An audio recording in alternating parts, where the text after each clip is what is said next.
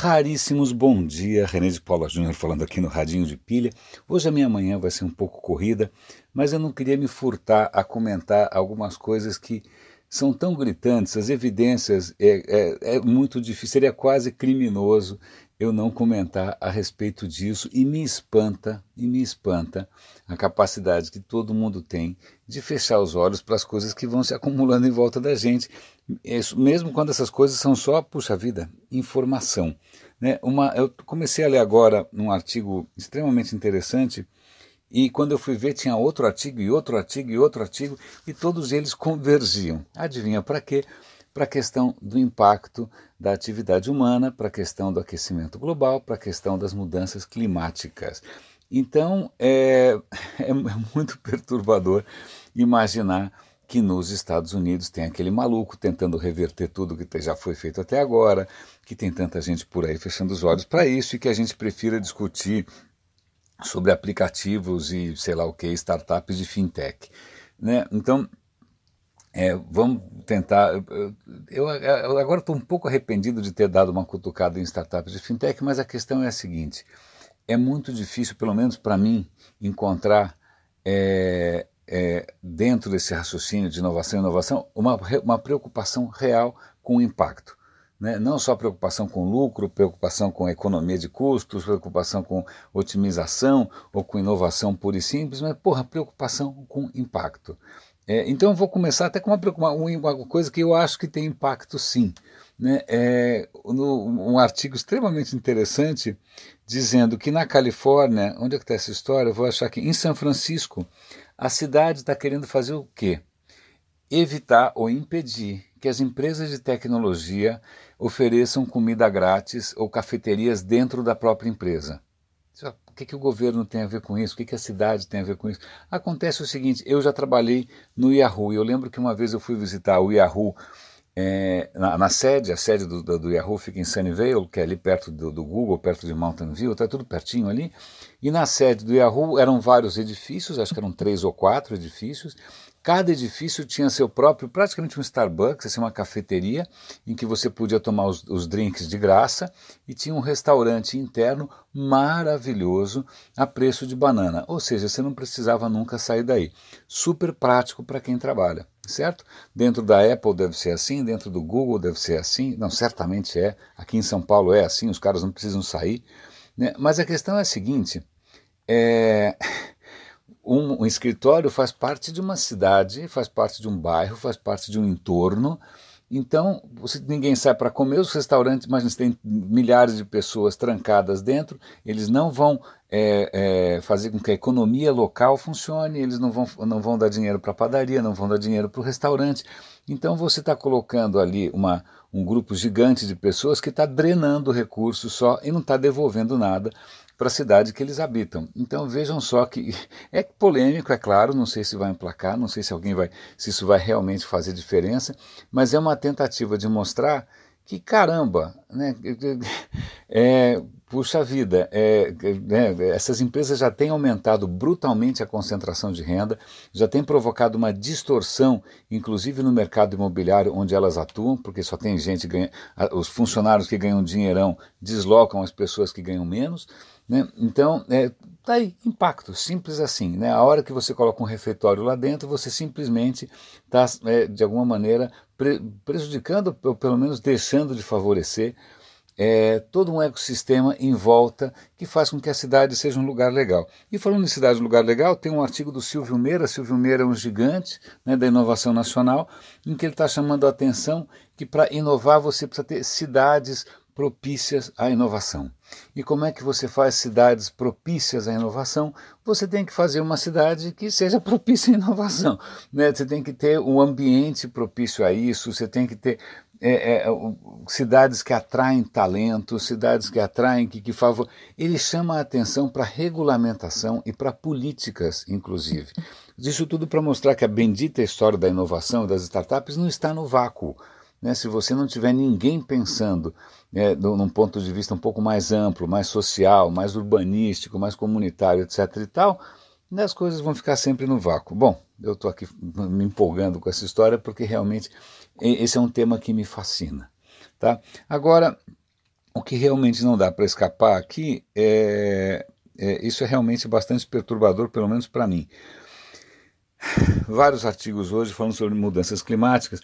O primeiro deles, é, eu comecei a ler, não terminei. Eu recomendo que vocês deem uma olhada porque ele está muito bonito. Ele tem imagens e animações muito bonitas, em que ele fala que houve uma década em que a gente poderia ter parado a mudança climática. Quando é que foi essa década? 30 anos atrás. 30 anos atrás houve uma conscientização global, né? surgiu né, essa conscientização maior, surgiram os primeiros dispositivos, as primeiras, os primeiros congressos, as primeiras. Há 30 anos atrás a gente poderia ter começado a reverter a mudança climática. Então foi uma época épica, heróica, mas adivinha o que aconteceu? É, muito pouco. Né? E aí eles chamam a atenção para o fato de que, bom, desde a Revolução Industrial a temperatura subiu um grau, a, a, a gente está tentando batalhar para que não passe de dois. Se chegar em dois já vai ser muito ruim, né, já vai ter uma série de impactos. Se chegar a três, então aí o bicho pega. E aí é isso que eu vou chegar. Então, primeiro, eu recomendo, se vocês tiverem um tempo, né, separem para depois, tá, deem uma olhadinha, porque está muito bonito mesmo, até para tentar entender o que, que impediu né, que essa movimento, essa mobilização global tivesse algum efeito maior. Mas tem um artigo pequenininho no Estadão comentando o seguinte, um artigo que até tem um pesquisador da USP, né, dizendo que eles estão, o cara está tentando fazer uma correlação entre aumento temper, da temperatura e mortes causadas pela, pelo calor. E entre os três países que mais vão sofrer nas próximas décadas com o aumento da temperatura, adivinha quem é? Brasil está em terceiro lugar. Então tem Colômbia, Filipinas, Brasil, por questões geográficas, por questões climáticas, até por questões socioambientais, onde as pessoas moram ou não moram tal. Então, o, algo, a previsão é que o Brasil tenha um aumento do número de mortes devido a isso. E o que é pior, é bom, a primeira coisa que eu pensei era as cidades costeiras, né? Porque você imagina calor, você imagina praia, eu pelo menos. E aí ele falou, não, não, não, cidades costeiras até que tem mecanismos ali, tem, né, até que conseguem se virar melhor. O problema são as cidades do centro-oeste e mesmo uma cidade como São Paulo, é provável que elas comecem a se tornar cada vez mais inabitáveis. Né? Então vou dar o link para essa reportagem no Estadão e tem um outro link também bastante é, desconcertante é, sobre a China. Olha só que coisa maluca. É um outro estudo completamente independente, etc. e tal, mostrando que se do jeito que a coisa vai, é, o calor vai impactar a região que é praticamente o celeiro da China. Então, o norte da China é como se fosse o meio oeste americano, é onde estão a, as fazendas, onde é produzidos os alimentos tal. Eles estão achando que se continuar desse jeito, isso vai desertificar. Ou então vai ficar tão quente que vai ser impossível para um ser humano aguentar ficar o dia inteiro na rua. Né? Eles fazem um estudo ali mostrando o seguinte: que a partir de uma certa temperatura e umidade, a nossa saúde padece. Tipo, lugares que são muito quentes e secos, teu corpo ainda se vira. Lugares que são quentes e úmidos, aí o bicho pega. Você precisa ter algum tipo de tecnologia, tipo ar-condicionado, roupa, ou seja o que for, para se proteger dessa situação. E curiosamente, olha que interessante, um dos fatores que está piorando é, é, é esse problema na China, veja só que não é só o aquecimento global, é o fato de, de simplesmente estar tá ficando insuportável para um ser humano ficar exposto. Uma das coisas que piora isso é a irrigação intensiva. Aí você fala, pô, mas por que, que a irrigação piora? Não é, não é gostoso aquele, aquele, aquele, aquele molhadinho, né? Uma vez eu acho que eu fui para um lugar, onde que era? Acho que era Natal, e foi a primeira vez que eu vi aqueles ventiladores gigantes que sopram é, vapor também, né? Que sopram gotículas de água para as pessoas se refrescarem. Eu, eu pensei que o ventilador estivesse pegando fogo, nunca tinha visto aquilo. Pois bem, você fala isso não é, não é refrescante? É, não. Na verdade, por quê? Quanto maior a umidade do ar, menos a sua capacidade de, menor a sua capacidade de transpirar ou de reagir ao calor. Então é mais opressivo. Quem já foi aqui para um lugar que tem calor úmido sabe o quanto isso é opressivo. Pior, essas gotículas de ar na atmosfera aumentam a retenção de calor. Então veja só, a, não só a agricultura está em risco, como a agricultura intensiva na China está piorando a situação toda.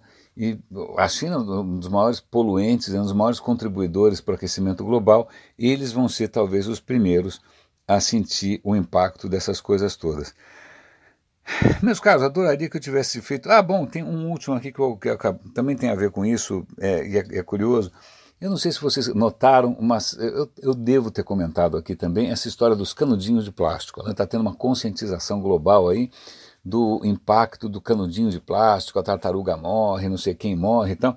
Mas tem um artigo bastante interessante que eu também recomendo a leitura, que o cara fala, pô, legal, ok, bacana, bom, a gente para com canudinho, mas na real isso não muda chongas. Isso é mais assim um, um, quase que um subterfúgio, quase que uma escapatória né, do, dos, reais problemas. Olha, o impacto real do canudinho no mar é pífio. Né? O impacto, por exemplo, das redes de pesca, né, grande parte da, da poluição do plástico no oceano tem a ver com a pesca, as redes de pesca, as redes que ficam soltas, etc. E tal. Isso é muito pior e ordens de grandeza pior. E ninguém está falando disso. Né? Ah, e aí ele cita uma série dessas mudanças que são meio Vila Madalena, assim, ah, eu vou usar chinelinho, eu vou comprar o um negócio que foi plantado na esquina, né? que olha, isso pode ser legal para sua consciência, né? você fala, ah, eu, eu pelo menos estou fazendo um pouco, mas aí ele cita que a soma de muitas pessoas fazendo pouco pode também ser pouco. Né? Então, porque muitas vezes são mudanças de estilo de vida que são cosméticas. Você continua consumindo coisas que têm um impacto colossal. Viajar de avião, andar de carro, é, usar coisas assim. Ele faz uma lista de hábitos que são muito mais nocivos. Eu falo, legal, vamos cortar o canudinho, tá ótimo, tá bom, mas não para por aí. O buraco é muito mais embaixo, não é porque a gente trocou o canudinho por alguma alternativa que o problema está resolvido. Isso é só mais uma daquelas estratégias da gente de né, não se sentir culpado é, com uma ação pequenininha. Então, bom, hoje foi um radinho temático. É, lamento, acho que tem hora que realmente é, as evidências atropelam a gente, não tem como não falar. Né? A não ser que você, ah, eu não quero ser chato, então não vou falar de coisas chatas, deixa eu achar alguma coisa legal aqui. Isso pode ser bom em termos de audiência, mas se o Radinho tivesse preocupado em Ibope, né, a gente estaria falando aqui de celebridades, né, ou falando aqui de, sei lá, de, de alguma coisa que, o, que algum patrocinador é, tem interesse. Não, né, a, a, o, né, eu acho que está mais do que na hora é da gente parar de ficar pulando a refeição para ir direto para a sobremesa. Se a gente continuar focando só na jujuba, é, o prognóstico não é dos melhores. Aliás, é, é onde que eu ia comentar essa história? Acho que num desses artigos que eu comentei com você, é, eles fazem uma, uma, projeção de alguns impactos de cidades costeiras indo para o espaço. É, a região oeste americana, que é uma região, puxa, que sempre foi, né? A Califórnia está lá, tem um monte de coisa bacana lá, o Texas está lá, ficando literalmente inabitáveis. E isso, meus caros, não vai ser daqui a 100 anos, isso vai ser na talvez, eu tenho mais uns 30 anos pela frente, olha lá, talvez 20, é, vocês têm muito mais do que eu. Vocês têm muito mais do que eu. Então eu não sei, quando eu, né, quando eu não estiver mais aqui, o que, que vai sobrar para vocês. Eu estou pelo menos aqui fazendo a minha parte e fazendo barulho. Raríssimos, um grande abraço e até amanhã.